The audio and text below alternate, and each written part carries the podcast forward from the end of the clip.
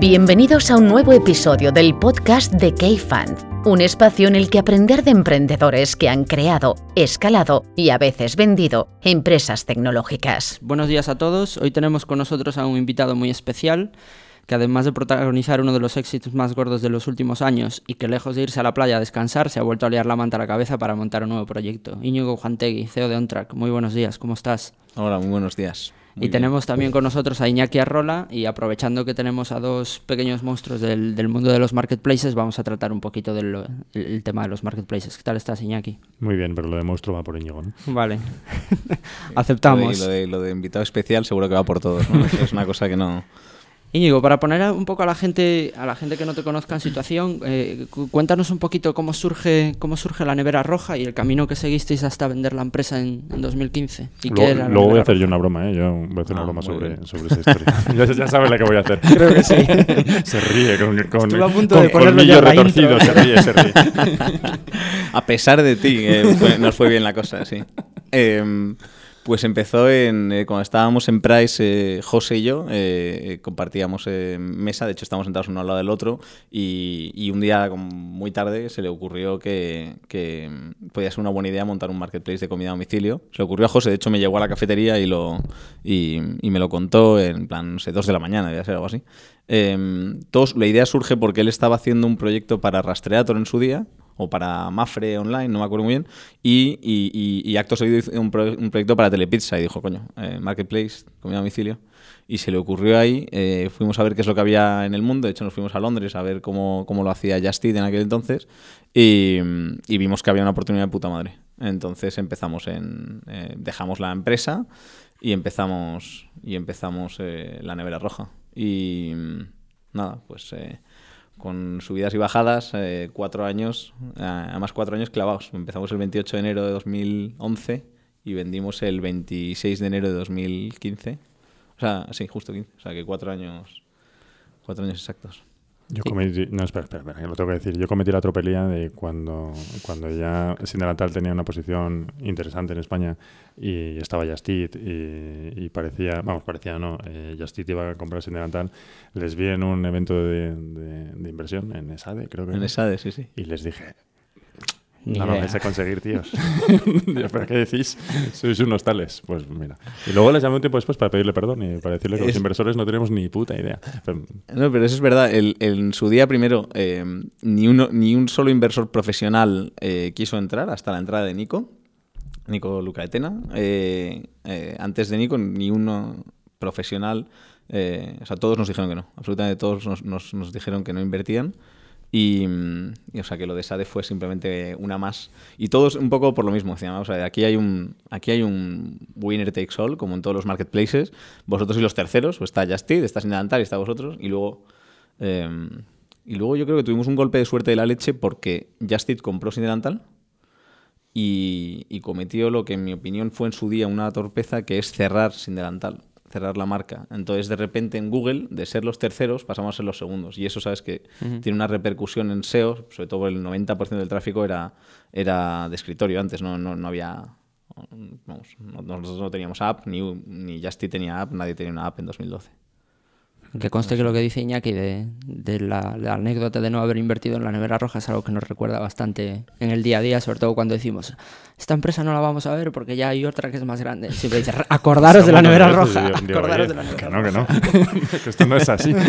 efectivamente. Pero, un montón de veces, ¿eh? no, estos ya, joder, es que están estos dos que son muy grandes. Y yo, ya, ya. Bueno, y lo que hablamos de Mil Anuncios ahora, ¿no? el, caso de Mil Anuncios también es, es así, ¿no? Había uno mucho más grande que él. Sí, sí. O sea que... Oye, Íñigo, cuando vendéis la nevera roja a, Rocket, ¿cómo de grande era la empresa? ¿Cómo de grande habíais llegado a ser en el mercado? Pues eh, teníamos, pues éramos como 115, 120 personas. Em, y no me recuerdo muy bien del run rate, pero vamos, del entorno, no sé, de varias decenas de millones o así. O sea, no, vendíamos, vendíamos la de Dios. Estaba muy bien. Y en base a la experiencia del exit y para otra gente, aunque ya sabemos que cada exit es un mundo, pero hay alguna lección aprendida o unas dos, tres recomendaciones que le puedes dar a la gente que pueda estar en la situación de tener la posibilidad de vender? Joder, en la posibilidad de vender, al final hay... Em, contratar a un buen abogado, tío. Yo creo que es lo mejor, porque hay, hay, hay un montón de, detalles dentro del, este de venta. Acerco más. Así. Hay un montón de detalles dentro de un, de un contrato de compra-venta que mm, si no tienes un buen abogado al lado, es, es, muy fácil que se te pase. al final son segundas y terceras derivadas, ¿no? Eh, nosotros estuvimos negociándolo pues durante cuatro días, eh, todo el día metidos en, un despacho de abogados con, con 14 abogados en un lado y, nuestro abogado y nosotros dos en el otro y haciendo, eh, pues al final es negociando cada pequeño detalle. Al final hay, hay 100.000 cosas. Entonces, un abogado lo bueno que te da es una visión un poco más global. Te dice, oye, mira, esto lo que hace es que eh, eh, el, siguiente paso de que aceptes esta cláusula es que va a hacer esto y esto otro, entonces dime si aceptas las consecuencias o no. Y, y que te vaya guiando por ese proceso es, es, es clave.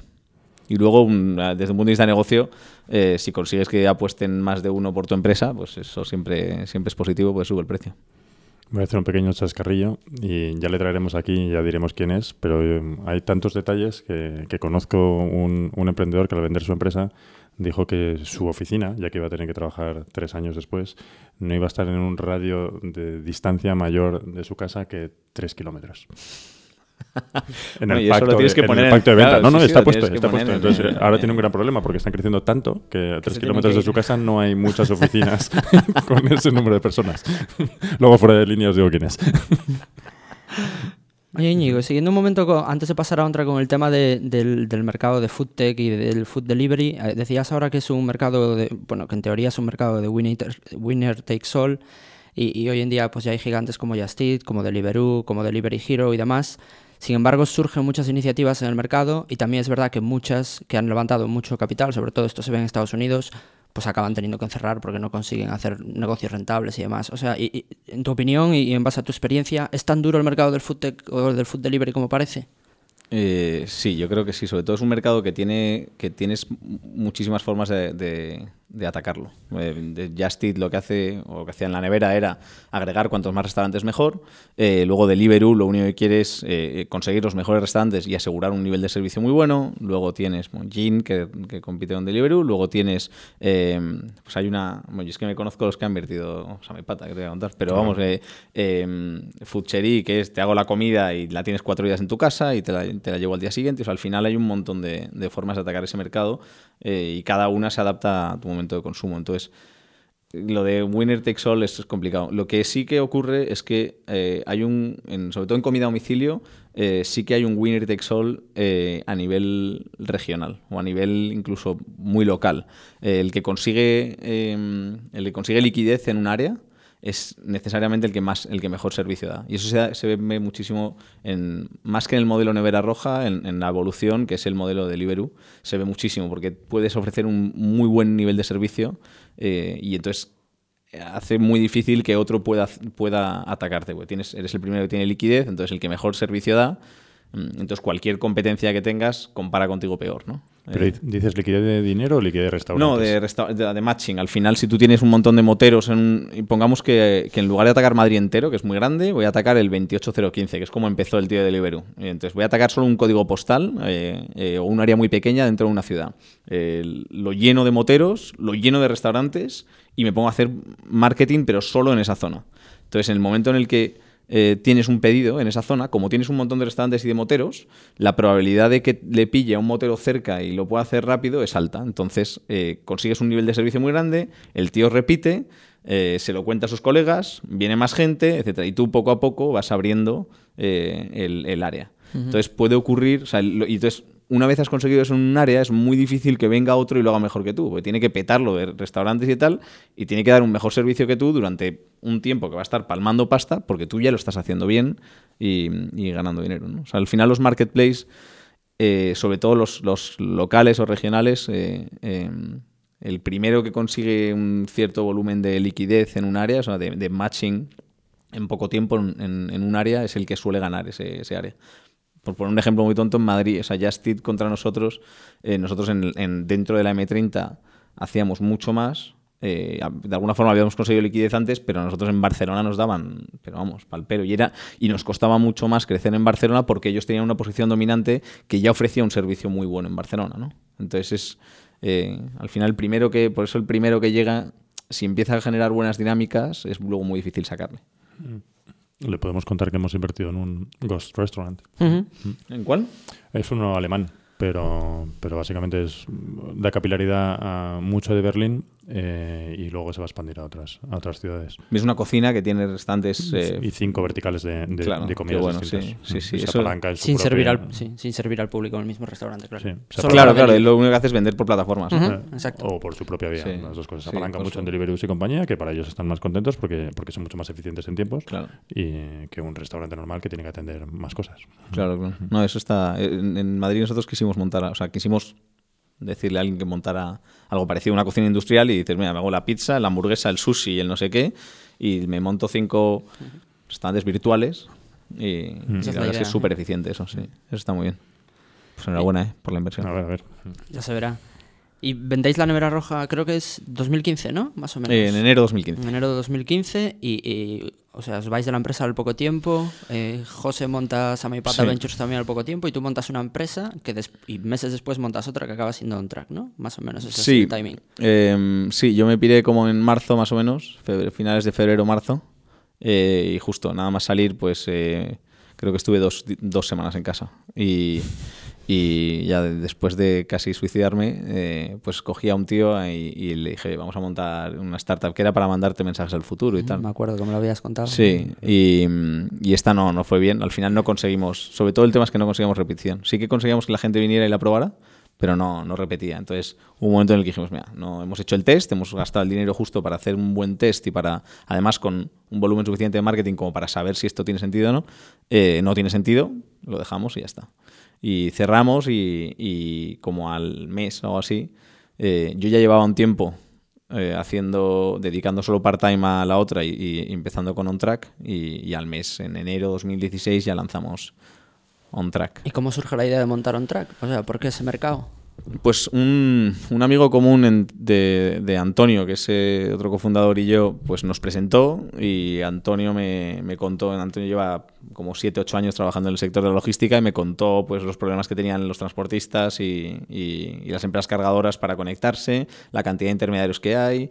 em, que no utilizan tecnología para nada o prácticamente para nada y, y que bueno que había una oportunidad sobre todo en un mercado gigante pues que es un mercado el del transporte de mercancía por carretera es eh, Mucho más grande de lo que puede parecer. Sí, joder, es la leche, sí, sí. Es el, pues en Europa supone el 10% del PIB. O sea que es, un- es inmenso. ¿Y cómo de grandes sois hoy en día? Pues eh, en número de personas 40. eh, no sé qué más dato decirte, tío, que, que pueda hacer disclose. Eh, Vimos una buena gráfica de crecimiento el otro día. sí, un crecimiento medio en, en- en cargas de un 38% mensual y en facturación del 42% mensual. Mm. O sea que muy bien, la verdad que, la verdad que está creciendo muy bien.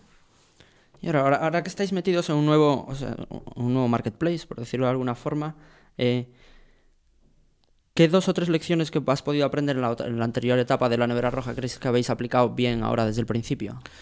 La primera, el contratar gente senior desde el principio, eh, en lugar de, intentar hacerlo tú todo y contratar becarios y, y decir, "Bueno, esto ya yo sé cómo se hace, ¿no? Yo lo hago, pues eh, yo creo que eres mucho más humilde, porque has cagado 100 veces y eh, yo me, me rodeé de un equipo muy senior desde el principio, de hecho del- somos cinco cofundadores eh, y todos tienen experiencia en startup, de hecho todos han estado en alguna venta o en alguna salida a bolsa dentro de su propia startup, o sea que saben perfectamente cómo, cómo escalar equipos y cómo empezar de cero, etcétera.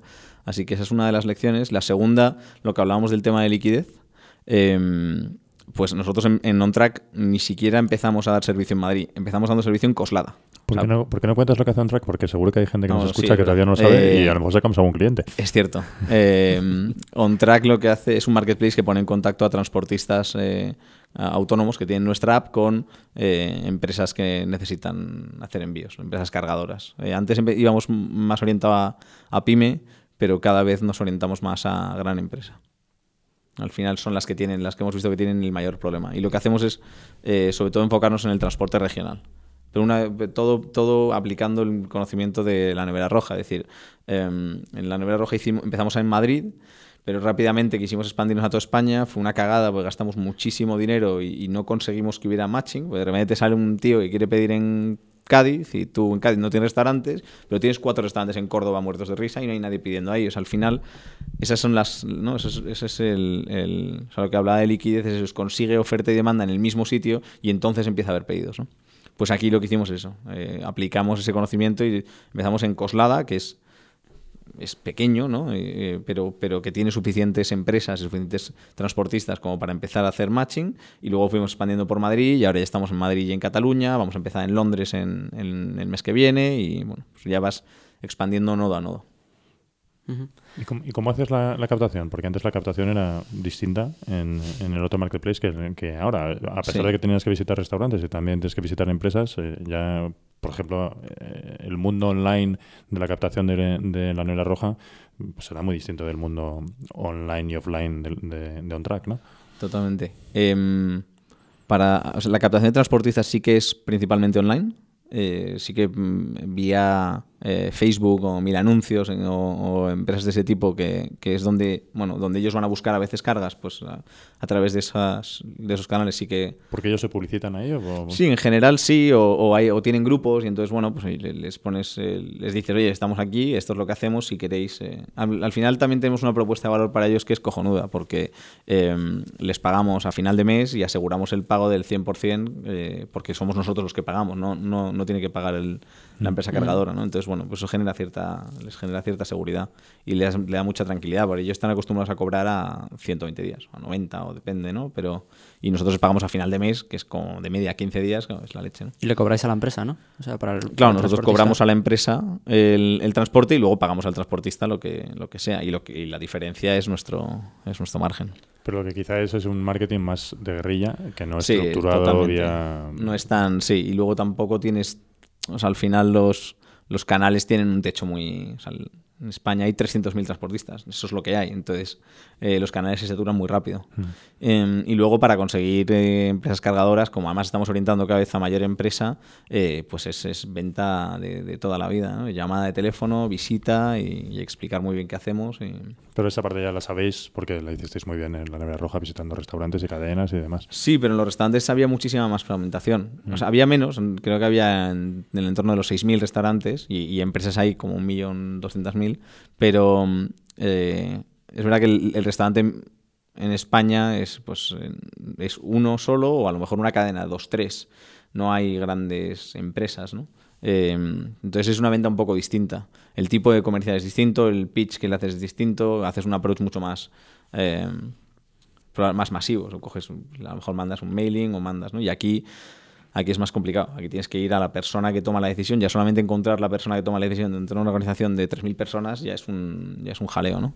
Y una vez lo encuentras, oye, pruébanos, mira qué bien lo hacemos, mira tal, y hasta que confían en ti lo prueban. Tú piensas, ahí tenemos eh, algunos clientes que, que la mercancía que llevan en un camión puede llegar a valer hasta 15 millones de, de euros. Entonces, claro, un tío que dice, voy a poner 15 millones de euros de mi mercancía en, en un camión tuyo, joder, se tiene que fiar de ti, se tiene que fiar de ti mucho. ¿no? Entonces, la forma de vender, el, el argumentario y todo eso es, es distinto.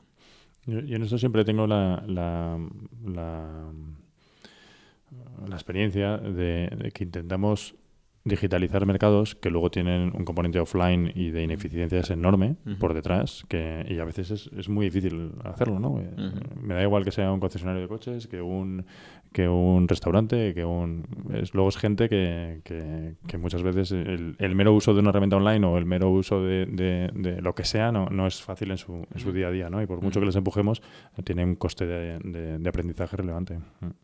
Totalmente. Sí, sí. A mí me gustó lo que hicisteis al principio lo- con Telegram Me iba a preguntar justo Bueno, eso. bueno. ¿Puedes explicar lo que hicisteis con Telegram? Bueno, ¿Y por lo qué lo hicimos- utilizasteis así? Pues eh, eh, teníamos más o menos definido el plan que necesitamos para salir. En, en- en enero, febrero hicimos un plan para salir el, el 1 de abril con las primeras cargas. Al final queríamos aplicar también un, un aprendizaje de la nevera roja. Era, tío, haz un MVP, pero de verdad. O sea, un mínimo producto viable, pero de verdad mínimo. Y, una de las cosas que hicimos fue, eh, pues queríamos hacer una app y, nos dimos cuenta de que si, si desarrollábamos una app se nos iban a ir los tiempos, íbamos a consumir un montón de, de tiempo de tecnología y entonces estuvimos dos días viendo a ver cómo podíamos solucionar este tema.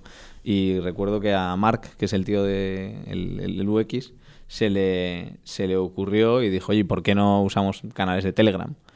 Y al principio, pues todos éramos muy escépticos a ver si el camionero va a bajarse Telegram, a ver si va, ¿no? Y, y, mm, la verdad es que fue genial. Eh, trajimos a un montón de transportistas a la oficina, les hicimos bajarse Telegram, les enseñamos cómo funcionaba, les hicimos cargas de prueba. Mira, esto es una carga de prueba, tú me respondes por aquí y tal. Eh, y estuvo, estuvo genial. Hasta el punto de que se creían que nosotros habíamos desarrollado Telegram. Decían, "Esta No estaría mal, ¿eh? Esta- Sí, ojalá. ojalá. Es un buen side project. sí, sí. Ojalá. Pero sí, es verdad que eso fue, eso fue un quick win de la leche porque además eh, lo que parecía que iba a ser un parche de unas semanas lo acabamos usando cuatro o cinco meses porque, porque funcionaba muy bien, muy muy bien. De hecho, eh, estamos empezando ahora en Londres y exactamente igual. Ahora vamos a usar Wha- WhatsApp porque WhatsApp ya permite meter bots y permite hacer canales, antes no permitía, y, y además tiene herramienta desktop, pero, pero es, el concepto es igual. Es, oye, tú vete ahí, prueba y es que ya sabemos que este, este canal escala hasta que tengas unos cuantos transportistas, escala, así que tú tira con eso. Una de las cosas que me... Hace poco tomábamos un café tú y yo, Íñigo, y me comentabas una cosa que me llamaba la atención sobre OnTrack, y es que decías que al principio, cuando, cuando montasteis el producto, la empresa, creíais que los servicios iban a ser, a ser mucho más on demand, o sea, al momento, y que poco a poco os fuisteis dando cuenta de que esto era, pues era un sector o una forma de, trabajar de, días de antelación.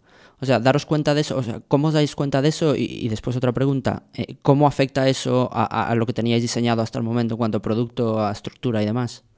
Pues mira, fue un. Desde un punto de vista de producto, básicamente lo que hicimos al principio, como pensábamos que iba a ser, que iba a ser todo on demand, pues lo que hicimos es hacer la aplicación para que eh, fuera muy fácil hacerlo on demand. Eh, luego, desde un punto de vista de operaciones, te das cuenta de que, de que es muy complejo. eh, que todo funciona on demand es, es realmente complejo, sobre todo cuando vas creciendo. eh, y, recuerdo que, que dijimos, oye, vamos a intentar ver a ver si también hacen, eh, pues, eh, hacen un booking en lugar de para ahora mismo, para mañana, ¿no? Y entonces, nos dan un tiempo a nosotros, pues, para organizar mejor, hacer, eh, hacer rutas, etc. Entonces empezamos, cambiamos un poquito el producto y empezamos también a hacer comunicación comercial de, oye, em, tenemos también este producto y resulta que era o sea, el, el mercado estaba pidiendo mucho más eso que el on demand. De hecho, a día de hoy, solo el 30% de las cargas son para hoy. El 70% de las que llegan hoy, bueno, el, el- como el 60% de las que llegan hoy son para, son para mañana y el 10% son para paso mañana. O sea que al final la gente no, no tiene esa necesidad de quiero mandarlo ya, aunque, aunque surge, ¿no? Y, y nada, pues darnos cuenta de eso nos, nos ayudó eh, primero a redefinir un poco el producto en esa dirección, a incentivarles más a que nos lo den para mañana. De hecho, les, si es para mañana te damos un descuento. O sea, un descuento es, el precio es un poco más barato porque a mí me permite optimizar rutas, ¿no? que es, que es algo que es, que es la clave de, de la optimización del sector. Hablando con, con dos personas que trabajan para ti, que son Marc Borrás y, Javier Escribano, algo que me llama mucho la atención y que, por ejemplo, en vuestro caso se ve muy bien, pero en otras startups quizás no se ve tanto, es que desde fuera da la sensación de que le dais mucha importancia a iterar el producto y el negocio en base a- al feedback de clientes, que hacéis muchas sesiones con, con transportistas, con camioneros y demás. Eh, ¿Esto es algo que teníais diseñado desde el principio, lo de hacer tanto, tanto feedback con, con clientes, o es algo que habéis ido viendo con el tiempo y, y por qué lo hacéis? Yo creo que es, es eh, parte de lo bueno que tiene traerse a un equipo senior. Yo lo hablé con Javier, que es el, es el director de producto, y, y- y los dos estamos muy, muy alineados en que es muchísimo más barato eh, diseñar algo, ponerlo en delante de un cliente y que el tío te vaya dando feedback, ¿no? Y aprender mucho de cuál es, de cómo eh, el cliente utiliza el- eh, la herramienta y después desarrollar una solución eh, que encaje con lo que él busca, que hacerlo al revés. Dice, bueno, voy a voy a. que eso es un poco también en la nevera roja, de hecho, cometimos un poco ese error, ¿no? Yo creo que era. eh, pues teníamos una idea feliz de que queríamos hacer algo que hiciera no sé qué, y entonces lo desarrollamos y luego a ver qué pasa, ¿no? Eh, eso es muchísimo más caro, porque eh, producirlo de verdad es, o sea, es como. es como montar una- un edificio en lugar de pintarlo. Coño, píntalo, mira a ver si te gusta y luego ya lo, lo construyes, ¿no? Pues esto es un poco igual. Y nos vino genial la experiencia tanto de Marc, en- que te venía de, de idealista y de magíster, como de, de Javier, eh, pues es gente que ya estaba acostumbrada a llevar ese proceso, el proceso, hacer un proceso de research fuerte antes de, antes de ponerte a desarrollar cualquier nueva funcionalidad. Y, vamos, yo creo que ha sido, que está siendo parte de la clave del éxito. Hablando de que, de, que muchas veces los marketplaces son mercados de winner takes all y, y, en concreto el vuestro, pues hay algún player, por ejemplo, creo que en Francia o en Alemania, que ya tienen cierto tamaño. ¿Cómo ves tú el mercado? ¿Y cómo ves tú el mercado y cómo influye tu visión del mercado a la hora de, de la expansión internacional que decías antes de empezar por Londres? Bueno, eh, en principio, sí es verdad que hay competencia. Eh, tenemos, pues en Francia como tres players, en Alemania otros tres, hay un tío en Turquía, hay un tío en Rusia. Eh, en general su foco es la larga distancia, nosotros nos enfocamos más en corta distancia, que parece trivial pero no lo es. Y, y en, todos nacimos más o menos a la vez, eh, entre mediados de 2015, principios de 2016 nacimos todos. Y hasta donde yo sé, pero bueno, es una, son datos que no puedo saber, nosotros somos los más grandes en número de, en número de cargas. Pero no, o sea, no, no, podría poner la mano en fuego, pero los datos que voy recibiendo y tal, eh, nos, nos, dicen que somos más grandes. Y desde luego en funding eh, somos más grandes. Eh, nuestra idea es convertirnos en el, en el líder europeo. Eh, vamos a UK porque Londres, para nuestro mercado, que es transporte regional, Londres es la mayor ciudad de, de Europa. entonces tiene sentido, tiene el, el, aeropuerto con el aeropuerto con mayor import-export de, de, Europa, tiene también un puerto gigantesco, tiene, tiene una ciudad que, que, el Gran Londres creo que son como 18 millones de habitantes, o sea que es, que, que es salvaje. Uh -huh. Entonces, eh, pues tiene todos los checks para que, para que empecemos por ahí. Y luego la idea es ir abriendo nodos en países. Abres un país y abres dos, tres, las dos, tres principales ciudades. Eh, abres el siguiente país, dos, tres ciudades y, y, así hasta cubrir toda Europa. Ahora que tocabas el tema de, del funding por encima, ¿cuánto capital habéis levantado vosotros hasta ahora? En total, eh, como 12 millones y medio o así. ¿Y hay mucha diferencia, por ejemplo, porque si no me equivoco, en la parte de en la etapa de la nevera roja, ¿cuántos levantasteis en la nevera roja? En total 10. Y, si no me equivoco, no era, no era de VCs. Eh, solamente al final eh, entró Nico Luca de Tena poniendo, sí, puso una gran parte y, y Mediaset, el, el, fondo de, de Media for Equity de Mediaset también. Mm. Y ahora que tenéis, por ejemplo, que habéis levantado cantidades muy similares en, ambas etapas, ¿ves mucha diferencia, por ejemplo, entre levantar ese capital de VCs y levantarlo pues, de otras fuentes de financiación o no? Eh, sí, sobre todo al principio en la Nevera Roja nos pasamos tres años levantando, dos años y medio levantando de, de donde podíamos y nunca de un VC profesional. Eh, entonces yo estoy seguro que haber metido un VC profesional nos habría, nos habría evitado alguna que otra leche que nos dimos. Eh, porque al final es gente que está acostumbrada a ver, o vosotros, ¿no? Estáis acostumbrados a ver 100 empresas y, podéis llevar best practices de una a otra, ¿no? O por lo menos entender, oye, hay otras empresas que han ido por ahí y se han metido una leche. Entonces, pues que sepáis que, lo normal es que si haces esto, pues pase esto otro, ¿no? Y a nosotros, como no teníamos inversores profesionales que habían invertido mucho en Internet, eso no nos pasó hasta, hasta la etapa final. Entonces, eh, lo bueno de haber metido aquí a, pues, eh, al principio, por ejemplo, a Point9 con, con Rodrigo, que, que, sabe mucho de marketplaces y SaaS, eh, pues que es que el tío te dice, mira, yo no tengo ni idea de camiones, pero los marketplaces que conozco hacen esto y esto y esto y, y el resultado es este. Bueno, pues coño, eso te, te ayuda, te hace que por lo menos le das vueltas a cosas, a veces se puede aplicar ese conocimiento, a veces no, pero tú ya lo tienes en, en la cabeza, o sea que creo que es, eh, que es muy útil. Y de hecho yo, yo aconsejo, siempre que se pueda, claro, que, que, se levante de, de Venture Capital. Dos, dos comentarios que, que, no sé lo que piensas sobre ellos. Uno, eh, 2017 no es lo mismo que 2012. Eso seguro. Y, y a ver si, si, si estás de acuerdo con eso. Y y dos, eh, ¿cómo, ¿cómo, es la experiencia de ser nuevo en el mercado? Eh, o sea, ¿qué, qué piensas que, que, es más fácil? ¿no? Si, si, oye, como yo ya lo he hecho, eh, a lo mejor tengo más capacidad, no solo por el conocimiento que tengo, sino porque la gente dice, joder, este tío ya lo ha hecho. Eh, o que, cuéntanos un poco la de, las diferencias de, de, cómo levantabas dinero en 2012, por qué levantabas y por qué no. Sí, a veces es que había más, es que había menos, es que éramos distintos, sabíamos más, sabíamos menos, a lo mejor no sonábamos. Y lo que, y lo que hay ahora, eh, y, y, porque yo, mi, mi, experiencia cuando hemos hablado contigo de, de, financiación es que, es que tú has tenido siempre la posibilidad de elegir fondos, eh, cosa que es consecuencia de muchas cosas, no, no solo consecuencia de que haya más dinero. ¿no? Cuéntanos un poco de, de eso. Como, Totalmente. o sea, que no es que, que es 2017 no es como 2012, eso creo que, vamos, lo sabemos tú y yo y, cualquiera que esté en el sector. Eh, los fondos son muchísimo más sofisticados ahora, eh, también hay más fondos más grandes. Eh, creo que están dispuestos a soñar más grande, tanto el emprendedor como el fondo. Antes, bueno, pues por no mencionar a ninguno, pero yo creo que los fondos del 2012, pues lo que querían era, oye, crea, el líder español o, crea una pyme que vaya bien, ¿no? Y, ahora, pues yo creo que todo el mundo ya está buscando eh, proyectos europeos eh, o, proyectos, eh, seguro, proyectos internacionales, ¿no? Que puedan, que puedan mirar al resto del mundo. Entonces, yo creo que ha habido un cambio de mentalidad. También es verdad que hay más dinero, fruto de que ha habido exits que, que, han hecho que fondos ganen dinero y eso hace que, pues que al final se retroalimente. ¿no? Y luego el hecho de haber vendido la nevera roja eh, te, da un, te da marca personal. Entonces te permite atraer talento y atraer capital, eh, que de hecho son dos cosas que están muy de la mano de forma mucho más fácil.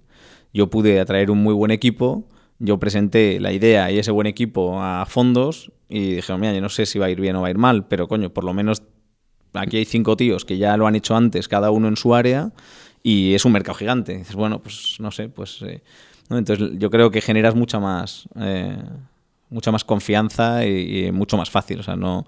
Por eso eh, yo ha habido alguna vez algún emprendedor de primerizo que me dice, joder, ¿cómo, cómo, cómo hago yo para levantar 10 millones? Y digo, no lo sé, porque yo cuando era primerizo no levantaba una mierda, entonces no lo sé, eh, ya lo siento. Y ahora tengo la suerte de que, de que tengo algo de marca personal, pero sin marca personal, pues, pues la verdad que no lo sé, ¿sabes? Como que, estás dopado un poco. La suerte y que las habéis hecho bien, ¿no? Un poquito. Que... la suerte y que lo habéis hecho bien también, un poquito. Sí, pero quiero decir que al final ese... Em, que es, eh, la parte de marca personal, o sea, yo habríamos hecho exactamente lo mismo y, hay una parte de suerte de que la nevera roja haya salido genial y haya, haya sido mediocre, incluso nosotros estuvimos a punto de cerrar tres veces y, nosotros no dejamos de hacer lo que hicimos y no aprendimos más o menos.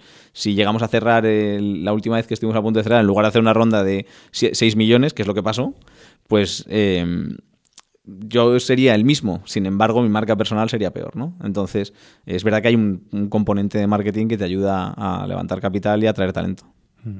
Es, curioso eso que, está diciendo Íñigo, ¿no? En, 2012, si te decían que ibas a invertir en una compañía que le ibas a vender por 80 millones, decías, pues macho. Eh, y ahora, por muchas cosas, por esa mayor ambición, por un mayor tamaño de los fondos, por una mayor necesidad de funding, por, una, por unos equipos mejores que te piden una menor dilución y una mayor valoración. Te encuentras con que 80 millones ya es como... Sí, 80 millones. Un poco más, por favor. no, me van a salir los números. Claro, eso es, sí, sí. Mm. Sí, sí, es así, es así. También... Sí, yo creo que, o sea, en gran parte lo que acabas de decir hay una parte súper importante que es la del equipo que te... O sea, cada vez hay gente más con más experiencia en esto y esa gente ya ha pasado antes por momentos en los que se ha diluido a saco o las han pasado canutas eh, por no tener un buen equipo, ya te dice, oye, tío, yo lo que necesito es un buen equipo, para eso necesito una estructura de stock options grande, no me puedo diluir la de Dios, todos tenemos que apretar y tal. Y entonces lo que el fondo te pide por otra vez es, bueno, ok, pero entonces esto tiene que ser mm, cientos de millones y eso quiere decir que tienes que empezar a pensar en internacional, ¿no? Porque España ya se queda pequeño para, una, para vender una empresa de cientos de millones, ¿no? Mm. Una, una de las compañías que, que invertimos en Vitamina K fue Celtac, fue Javier. Sí. Salió mal y seguro que los dos lados aprendimos mucho para, para, esta siguiente oleada. Y además Javier, el tío es un, o sea, es un crack. Fíjate, Javier que ha tenido, tuvo el éxito y luego tuvo este fracaso y al final eh, pues, un tío que, que, tiene una marca personal y unas capacidades y un conocimiento brutal. O sea, que es, es, la leche. Íñigo, para ir, para ir terminando, una, una, pregunta que le hacemos a todas las personas que pasan por aquí. Eh, siempre estamos buscando pues nuevas personas a las que entrevistar que sean interesantes y te pedimos a ti a quién nos recomiendas o quién te gustaría que entrevistásemos. Pues no sé si, no sé si habéis entrevistado, ya habéis entrevistado. La última, vez, la última vez esto ya nos ha pasado, ¿no? Es que como no sé quién habéis entrevistado porque no os escucho, cabrón, escucha. No, yo he visto. Tú, di, tú di. Yo he visto en la newsletter. He visto los dos últimos. De hecho, no me acuerdo, pero he visto los dos. Sé que habéis entrevistado a Miguel Arias, por ejemplo, ¿no? Que es un crack el tío. Y a Sergio. Y a Sergio también, ¿no? Pues sí, eh, que es un crack el tío. Eh, y, y, vi los últimos dos, el 10 y el 11, pero joder, ahora tengo una memoria malísima, tío, no me acuerdo. Pero, por ejemplo, recomendaría a Alejandro Artacho, ¿no os lo habéis eh, entrevistado? bueno, pues es un tío es un tío muy carismático y muy crack. Mm, y, mm. y, y os lo recomendaría. ¿Sabéis? Desde... Sí, sí, Spotahome está Spotahome. mucho por Campus Madrid, o sea que es fácil, es fácil traerlo. Efectivamente. Mm. Pues ese Habla sí. mucho a veces, pero hay que dominarlo un poco. bueno, ese es su trabajo, ¿no? Sí, sí. Pues oye, muchas gracias, Íñigo, y muchas gracias, Iñaki. Nada. Nada, muchas gracias a vosotros. Eh, muchas gracias a los oyentes por acompañarnos una vez más y recordaros que podéis encontrar más contenidos en podcast y podcast en blog.cafanvc y en Twitter en arroba cafanvc. Hasta la próxima.